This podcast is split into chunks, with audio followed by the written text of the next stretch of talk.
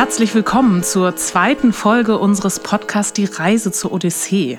Hier dreht sich alles um die neue Produktion des Stadtkollektivs mit Menschen aus der Ukraine und aus Düsseldorf, die im Februar hier am Schauspielhaus in Düsseldorf Premiere feiern wird. Ja, Odyssee von Pavlo Arie nach Homer wird das Stück heißen. Regie führt Stas Zhirkov, der unter anderem Intendant des Left Bank Theaters in Kiew war. Und ich bin Elisabeth Luft, freie Autorin und Kulturjournalistin. Und ich nehme euch heute mit in die Produktion. Und zwar wollen wir Fragen stellen, wie das Stück entsteht und was eigentlich gerade bei den Proben passiert. Und natürlich auch, wie sich der Blick auf den Krieg in der Ukraine bei den ukrainischen und aber auch bei den deutschen SpielerInnen verändert. Bei mir sein werden dazu gleich Olga Fisch und Alrun Göttmann, beides Spielerinnen auf der Bühne und natürlich Birgit Längers, die ihr schon in der ersten Folge gehört habt und die für die Dramaturgie in dieser Produktion verantwortlich ist.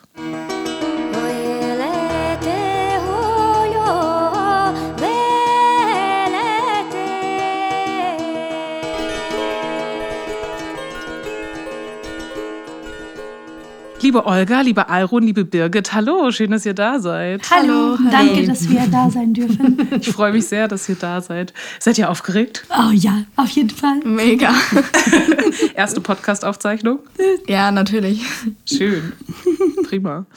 Ja, wir wollen mal direkt loslegen. Die Odyssee, an der ihr gerade arbeitet, ist ein Abend mit Menschen aus der Ukraine und aus Düsseldorf. Wir haben es schon gerade gesagt. Und liebe Olga, du kommst aus Kiew und bist von dort aus nach Düsseldorf gekommen. Seit wann bist du denn hier und was hat dich eigentlich hierher gebracht? Mhm. Also ich lebe in Deutschland schon und in Düsseldorf auch, beziehungsweise seit vier Jahren. Äh, eigentlich, ich wollte mehr Sicherheit haben im Leben und da in der Ukraine 2014 schon der Krieg angefangen hat, das hat tatsächlich mich, meine Familie sehr belastet und äh, das war ziemlich schwer und äh, ich dachte, okay, vielleicht hier können wir mehr Sicherheit haben und äh, deswegen sind wir da. Liebe Alrun, du kommst aus Düsseldorf, bist hier aufgewachsen. Was hat dich denn ja dazu bewegt oder was hat dich überhaupt animiert, bei so einer Produktion und dann auch noch hier am Düsseldorfer Schauspielhaus mitzumachen? Also ähm, ich bin ja schon bei einer anderen Produktion dabei gewesen vorher, bei Making of Shakespeare. Und ähm, ich glaube, durch diesen Kontakt zum Schauspielhaus hätte ich nie so viel mich mit der Ukraine auseinandergesetzt, wie ich es jetzt tue ähm, weil ich einfach dadurch überhaupt zu dem Stück Odyssey gekommen bin. Und generell das Schauspielhaus bringt viel Aufmerksamkeit auch auf die Ukraine und hat viel damit zu tun. Und deshalb bin ich dann auch auf Odyssey gekommen. Und generell das ganze Stück hat mich angesprochen, die Themen, die angesprochen wurden, auch und ja, dann habe ich mich beworben und ja. Es hat ja. geklappt.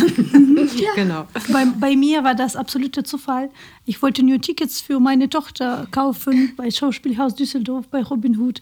Und ich habe gesehen, dass es eine Anzeige gibt, dass, äh, wenn man Lust hat, äh, wenn man Ukrainisch spricht, dann kann man gerne teilnehmen. Und so bin ich da. Was für ein Glück. Mhm, tatsächlich. ja. Schauspielhaus, yay.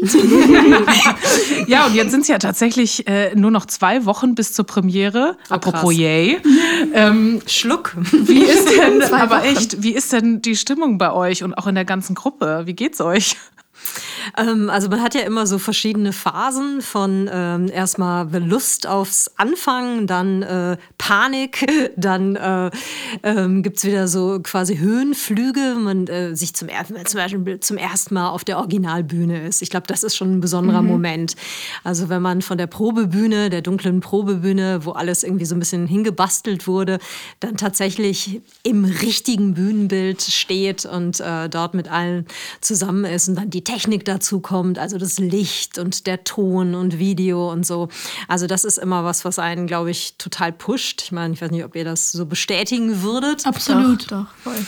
Ja, und dann gibt es wieder Momente, wo man denkt, oh je, das wird alles, wir haben, uns fehlt ganz viel Text oder uns fehlen die Bezüge zur Odyssee. Und dann wieder denkt, oh Gott, man hat viel zu viel Text, jetzt muss man wieder ganz viel streichen.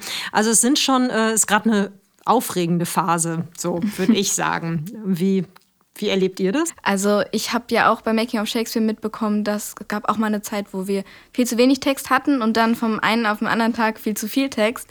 Und ich war jetzt für eine Woche nicht mehr bei den Proben Und ich habe von Birgit gehört, dass die vor dieser Woche gar keinen Text hatten und als ich dann wieder kam, viel zu viel. Und ähm, jetzt habe ich auch ganz viele neue Szenen, die ich lernen muss. Und ja, aber es macht total Spaß, vor allen Dingen jetzt auch auf der neuen Bühne zu sein und das Bühnenbild zu sehen, wie es halt jetzt wirklich aussehen wird.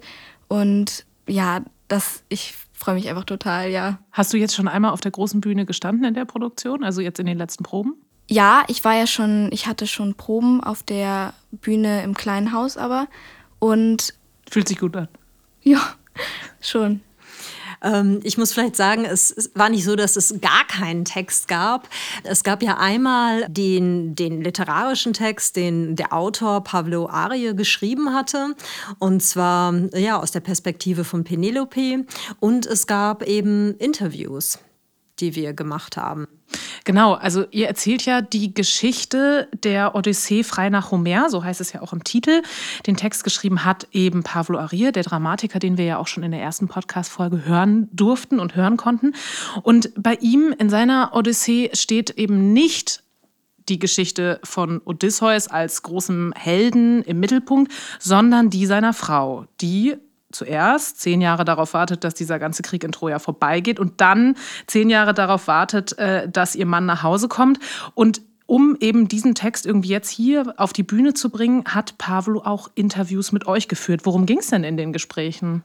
Also er hat ganz viele Fragen gestellt äh, über, über natürlich über unsere Gefühle. Ähm, natürlich die Frauen, die aus der Ukraine äh, genau gerade im Februar, März gekommen sind, die haben erzählt, wie das war für die, was die erlebt haben.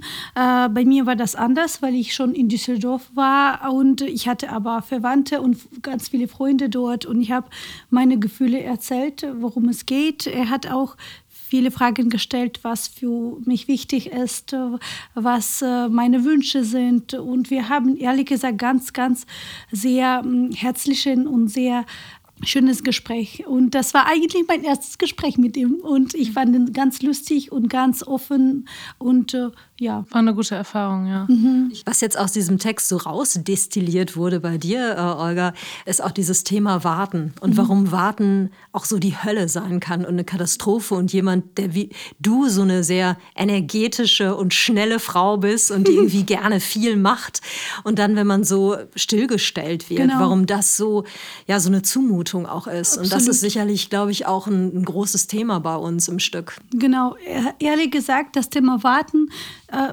schaue ich ganz anders jetzt, weil ähm, ich habe das nicht von dieser Seite genau angeschaut. Und jetzt, äh, ich, als ich mit Paulo gesprochen habe, ich verstehe, wie viele Kräfte ich dafür ausgebe, um zu warten. Das ist viel, viel schwieriger als äh, viel Sachen zu tun. Auf was oder, oder auf wen wartest du denn im Moment? Jetzt ehrlich gesagt auf die Premiere.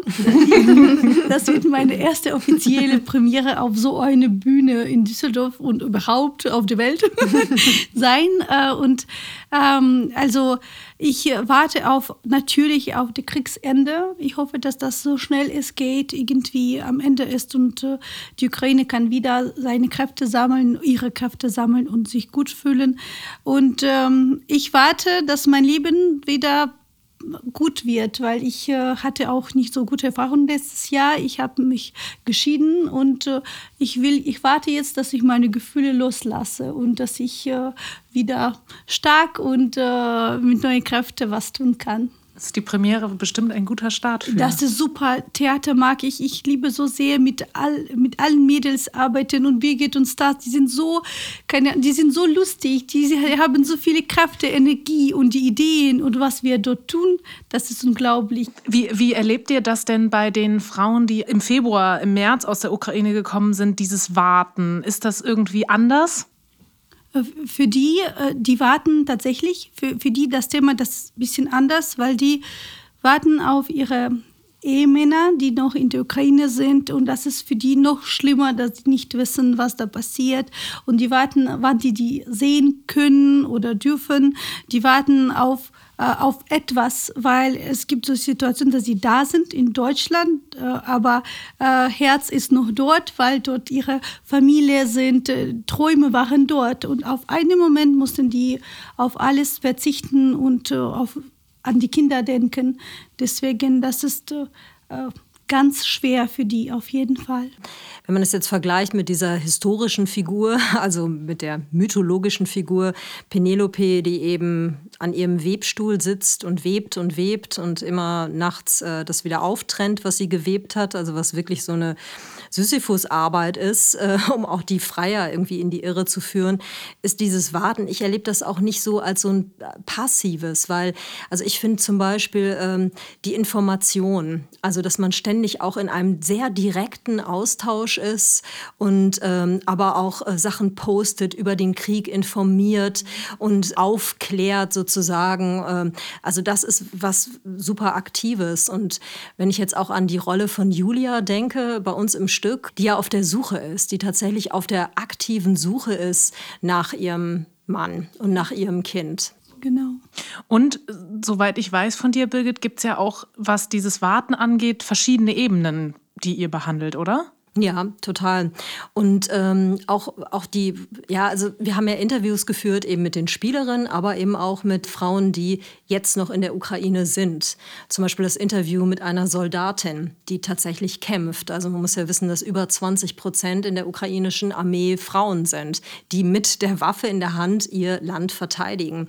Und auch diese Perspektive ist drin, aber auch Opfer, also auch Frauen, die missbraucht wurden, die vergewaltigt wurden. Und auch, das sind schwer erträgliche äh, Texte, aber da sind auch Interviews geführt worden und die werden auch zu hören sein in dem Abend. Und dann gibt es sozusagen noch eine Ebene, die über die, den Krieg in der Ukraine hinausgeht, richtig? Also ihr, ihr schaut euch eigentlich das Warten auch irgendwie, ist das dann historisch oder ist das dann auch nochmal eine dezidiert feministische Perspektive? Also wie unterscheidet sich die? Es gibt so Metaebenen, sage ich mal, die das versuchen ähm, aus unserer, also auch aus einer deutschen Perspektive zu begreifen, was ist da eigentlich los und verschiedene Erklärmodelle haben. Und ähm, die, die deutschen Spielerinnen haben auch Texte, die das aus einer feministischen, also einen feministischen Blick auf auch auf Homer werfen und fragen, was, warum haben die Frauen dort keine Stimme? Und, ähm, oder aber auch den Konflikt fast psychologisch, psychoanalytisch interpretieren zwischen der Ukraine und Russland, auch als eine Form von, von einem toxischen Ge Gewalt, durch Gewalt geprägten Missbrauchverhältnis dieser beiden Länder. Also es sind so verschiedene Erklärungen, die, ähm, die auch formuliert werden. Und ganz wichtig ist eben auch die Szene der der, Jugendlichen, also die Liebesgeschichte, wo auch Alruhen einen wichtigen Part spielt. Vielleicht genau. kannst du genau. dazu das nochmal erzählen. Das fände ich auch total spannend, weil ich mich nämlich auch gefragt habe, ihr, die ihr jetzt ja nicht aus der Ukraine hierher geflohen seid, sondern die ihr irgendwie seit mindestens ein paar Jahren in alle irgendwie in Düsseldorf lebt. Ähm, und diese deutsche Perspektive sozusagen habt. Ähm, wie habt ihr euch denn irgendwie mit der ganzen Sache beschäftigt, auch dieses Warten? Und soweit ich weiß, genau, gibt es bei dir auch eine Liebesgeschichte, richtig? Ja, genau. Also ich spiele ein Mädchen, das sich in einen Jungen verliebt hat, der aus der Ukraine hierhin geflüchtet ist und dann aber wieder zurück in die Ukraine muss und dort seinen Vater sucht. Und ja, genau, diese Liebesgeschichte und dann versucht sie, ihn zu kontaktieren über WhatsApp-Nachrichten und will auch mit ihm FaceTime, aber das geht nicht wegen dem Internet und Strom und und so weiter. Und ich weiß gar nicht, wie viel ich erzählen darf oder ob ich jetzt spoilern nein, darf oder nein, so. Nein, nicht spoilern. Okay. Schade eigentlich. das kann man sich dann angucken, wie das ausgeht. Genau. Ja, genau. Und da könnt ihr drauf gespannt sein. Und wie war dieses, dieses Thema Warten für dich? Also war das irgendwie was, was so für dich auf der Hand lag, was dir irgendwie auch super schwer fällt, so im Alltag? Oder musstest du dich da erst so drauf einlassen, dich damit zu beschäftigen? Also ich finde das Thema Warten tatsächlich, das war auch einer der Gründe, warum mich das Stück so angesprochen hat, weil ich finde, das bedeutet mir auch ziemlich viel. Ich warte in meinem Alltag sehr viel, sei, sei es einfach in der Bahn irgendwo hinfahren oder und warten und was mir auch aufgefallen ist, dass es unterschiedliche Arten vom Warten gibt. Zum Beispiel, wenn ich jetzt einfach in der Bahn sitze und darauf warte, irgendwo hinzufahren, an irgendein Ziel zu kommen, dann muss ich gar nichts machen. Das ist wie eine Pause im Leben nehmen. Ich kann einfach sitzen und die Bahn fährt von alleine und dann bin ich irgendwann am Ziel. Aber es gibt auch andere Arten vom Warten. Zum Beispiel, dass es einem nicht leicht fällt, nichts zu tun einfach. Dass man einfach versuchen muss, nichts zu machen und das ist dann die Art vom Warten und nicht, dass man es gerade genießen kann, nichts machen zu müssen. Was ja auch mit einer Ohnmacht zu tun hat, glaube ich, was du jetzt beschreibst, ne? dass man sozusagen gezwungen ist äh, zu warten. Ja, ja, genau. Deswegen, das hat mich schon sehr angesprochen und ich glaube, ich habe da auch viel zu sagen oder kann da auch mich viel mit diesem Thema befassen. Und also was ich auf jeden Fall auch noch mal ganz ehrlich sagen möchte, ist, dass ich mir den Krieg nicht gut vorstellen kann. Also ich habe zwar gute Vorstellungskraft eigentlich, aber ich kann mir das einfach nicht vorstellen, wie es so etwas geben kann. Und durch diese Produktion und dann mit dem Reden aus Leuten aus der Ukraine kann ich mir es jetzt auch ein bisschen besser vorstellen. Und dadurch ist mir das Thema auch viel näher gekommen, als es vorher war. Das ist ja auch genauso einer dieser ganz wertvollen Punkte, diese Begegnung zwischen den Ukrainerinnen und, und euch als, als deutschen äh, Frauen und Mädchen. Wir haben eben schon ganz kurz darüber gesprochen, auch Olga, du hast es gesagt, Alrun, du auch, welche Rolle spielen denn Frauen, wie soll man sagen, nach eurer Meinung in diesem Krieg? Birgit, du hast eben schon gesagt, 20 Prozent der Frauen aus der Ukraine kämpfen auch. Ich habe jetzt noch gestern, glaube ich, gelesen, dass fünf allein wirklich ganz vorne an der Front mit dabei sind. Viele weitere irgendwie sich um die Versorgung der Verletzten kümmern und so weiter, irgendwie aufräumen, Kinder versorgen und so weiter. Welche Rolle spielen Frauen im Moment in dieser Zeit? Also ganz große Rolle Frauen, äh, womit sie sich beschäftigen, die, die haben überlegt, was wir tun können und die tun alles, was sie tun, tun können tatsächlich. Einige kochen was für, für, für die Menschen, die gerade dort sind. Einige sammeln Geld, machen andere Aktionen. Äh, noch welche Menschen äh, fahren na, äh, in, äh, nach Deutschland oder überhaupt in die EU und äh, sprechen dieses Thema an, machen verschiedene Aktionen, damit mehr Menschen über äh, diesen Krieg erfahren, damit andere Länder helfen eigentlich, äh, egal mit welchen Mitteln. Vielleicht manchmal ist das ein gutes Wort, manchmal ist das tatsächlich Geld oder Waffen oder sonst noch was.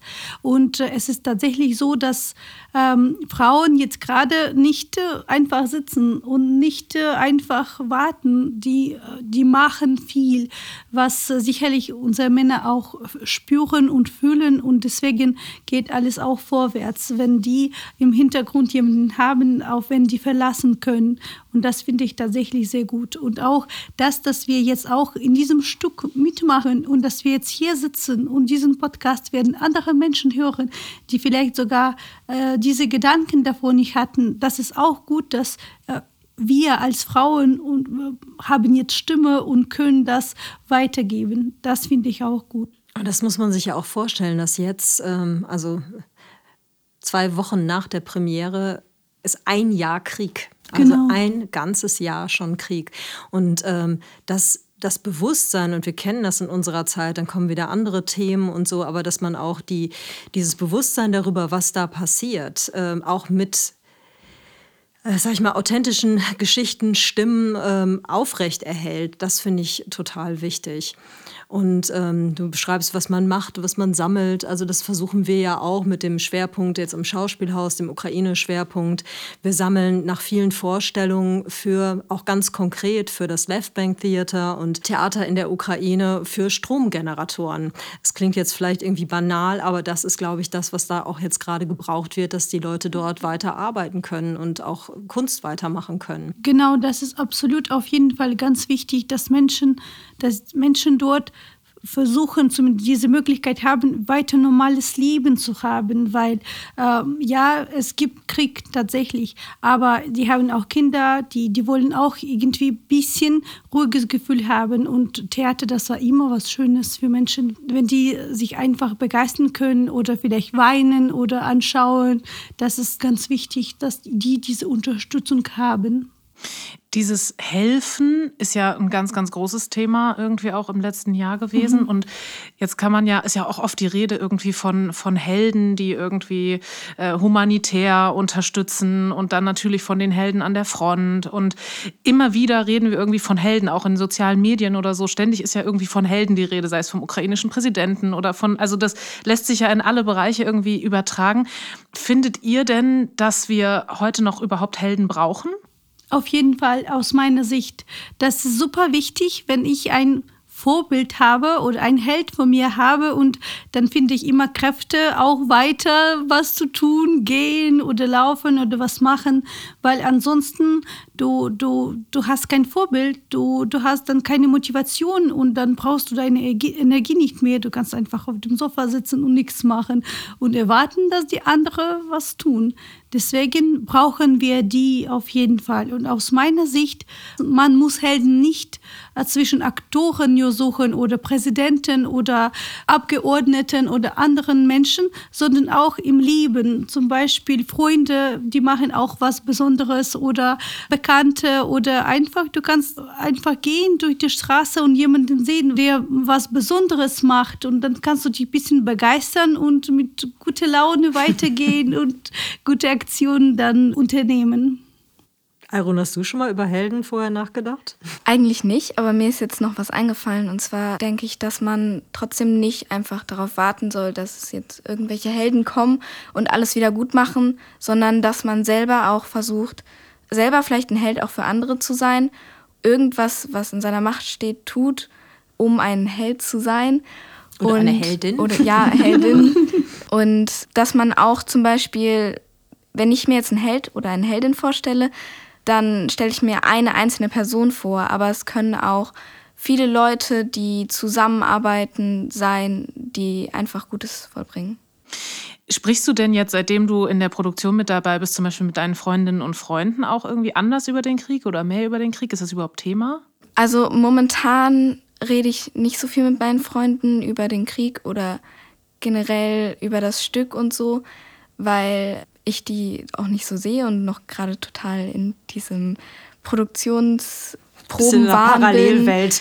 ja, es ist irgendwie, als würde ich jetzt gerade ganz woanders sein und habe ganz andere Dinge zu tun und gar nicht richtig die Zeit und Kraft dazu, mich jetzt so viel mit meinem Freund. Oh Gott, wir haben Alrune aus ihrem Alltag von ihren Freunden herausgerissen, ins Theater absorbiert. Nein, ich finde es auch sehr schön gerade.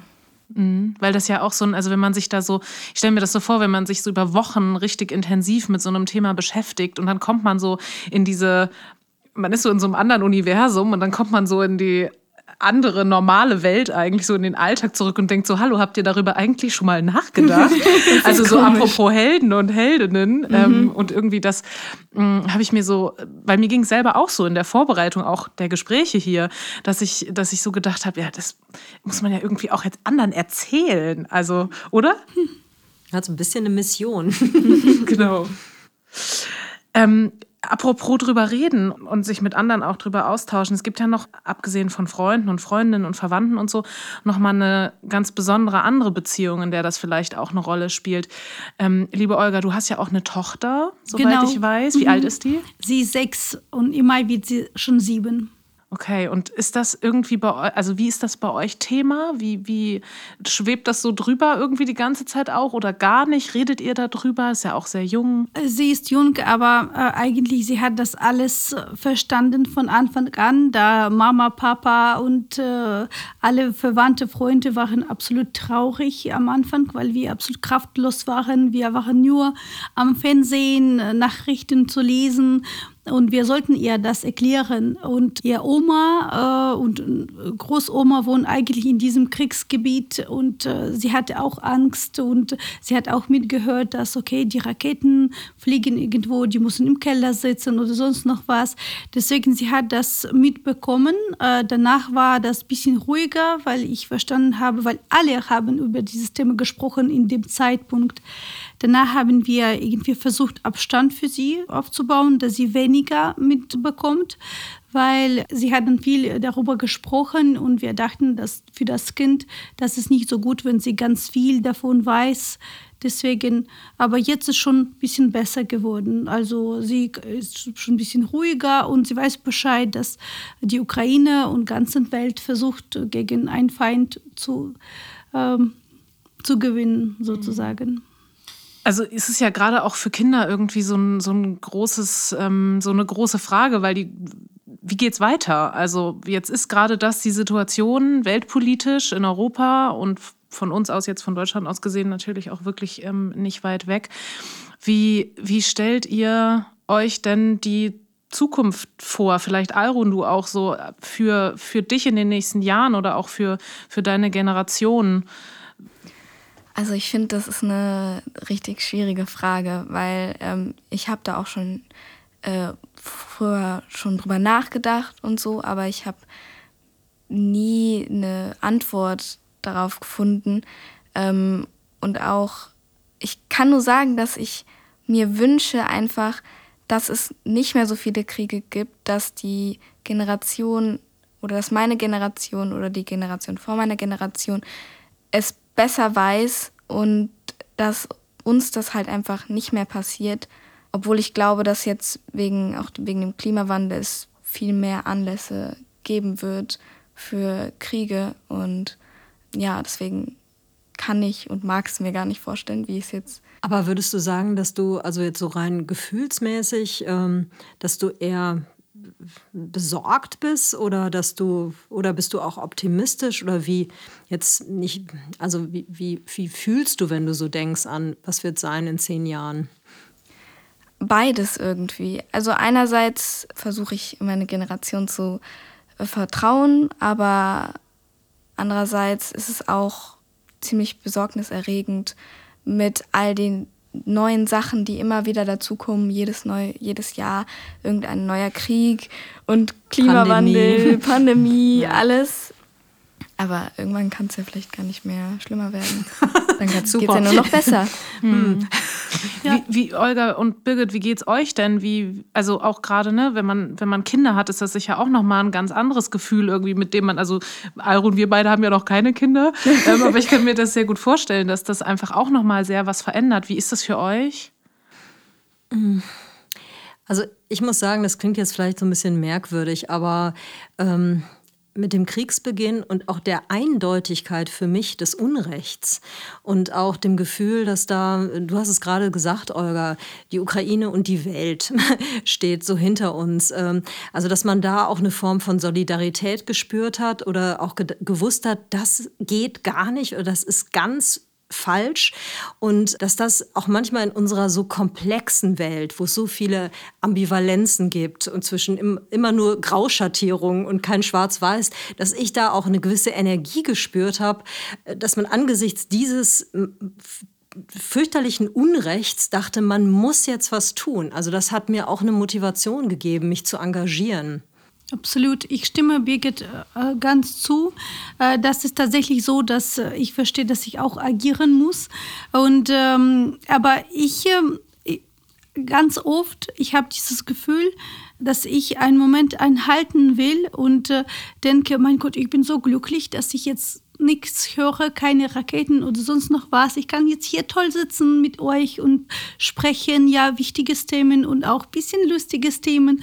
Deswegen mit dem Kind, äh, ich manchmal, wenn ich sogar müde bin, denke, nee, ich mache was mit ihr, da ich jetzt genießen will, dass ich jetzt diese Möglichkeit habe. Weil wenn ich denke, dass viele Kinder können nicht einfach normal zur Schule gehen, weil es zum Beispiel keine Energie gibt, dann ich freue mich, wenn sie mit guter Laune und äh, was tut, dann, dann habe ich auch gutes Gefühl. Was die nächste Generation betrifft, also meine Tochter, die ist jetzt äh, Anfang 20 und hat äh, letzten Sonntag haben wir so eine, äh, so eine WhatsApp von ihr bekommen. Äh, Mama, Papa, nur, dass ihr Bescheid wisst. Ähm, wir sind gerade aus dem Bus geholt worden, uns wurden die Pässe abgenommen. Und ich so, was ist da los? Und sie war eben auf dem Weg äh, zur Demo nach Lützerath. Und dann dachte ich, naja, aber irgendwie toll, dass sie so engagiert sind. Und man mhm. merkt, es ist eine sehr auch politische oder politisierte äh, Generation, die auch ähm, was macht, auch wirklich was unternimmt. Und das lässt mich dann wieder total optimistisch werden. Ja. ja. Ich habe auch total viele Klassenkameraden, die sich unglaublich doll für Politik und so interessieren und das gibt mir auch sehr viel Hoffnung. Ja, wir, wir leben auch in eine tolle Zeit jetzt gerade im Sinne von, dass wir so Internet haben. Wir können sprechen und uns kann tatsächlich jede Person äh, hören und äh, das das müssen wir nutzen, diese Möglichkeit. Früher konnte ich das nicht. Und jetzt, wenn diese junge Generation diese Möglichkeit nutzen und was machen, dann ich hoffe, dass wir tatsächlich ganz gut dann aufgehoben und sind. Und ich finde das super, dass du das sagst mit, wir haben eine Stimme und wir werden gehört und wir verschaffen uns mhm. auch Gehör. Und da kann man vielleicht noch mal einmal kurz den Bogen zur Odyssee zurückschlagen und auch zu diesem feministischen Blick, weil es wird auch zitiert, eine Passage, wo ähm, Penelope runtergeht äh, aus ihren Gemächern in den Palast und da steht ihr junger Sohn Telemachos, der zu ihr sagt, äh, du Mutter, ähm, bitte schweige doch im öffentlichen Raum, geh du doch auf dein Zimmer, ich bin jetzt der Mann im Haus und die öffentliche Rede gehört mir.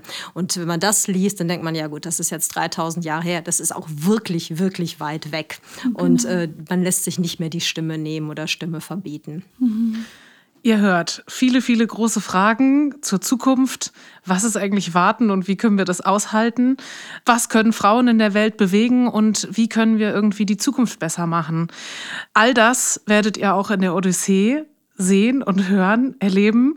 Wir nehmen euch in der nächsten Folge, und das ist dann die dritte und auch die letzte Folge dieses Podcasts, noch mit bis zur Premiere am 10. Februar. Ja, und äh, kauft Karten für die Premiere. Es gibt noch ein paar Restkarten und auch für die anderen Vorstellungen. Und äh, wir würden uns wahnsinnig freuen, wenn ihr neugierig geworden seid und euch das alles anschaut auf der Bühne.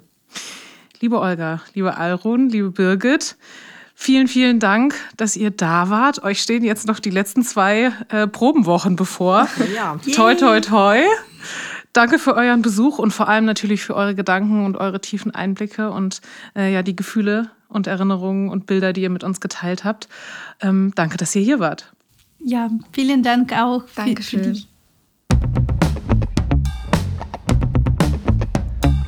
D-Radio, der Theaterpodcast des Düsseldorfer Schauspielhauses. Im Netz unter www.dhaus.de und auf allen gängigen Streaming-Portalen.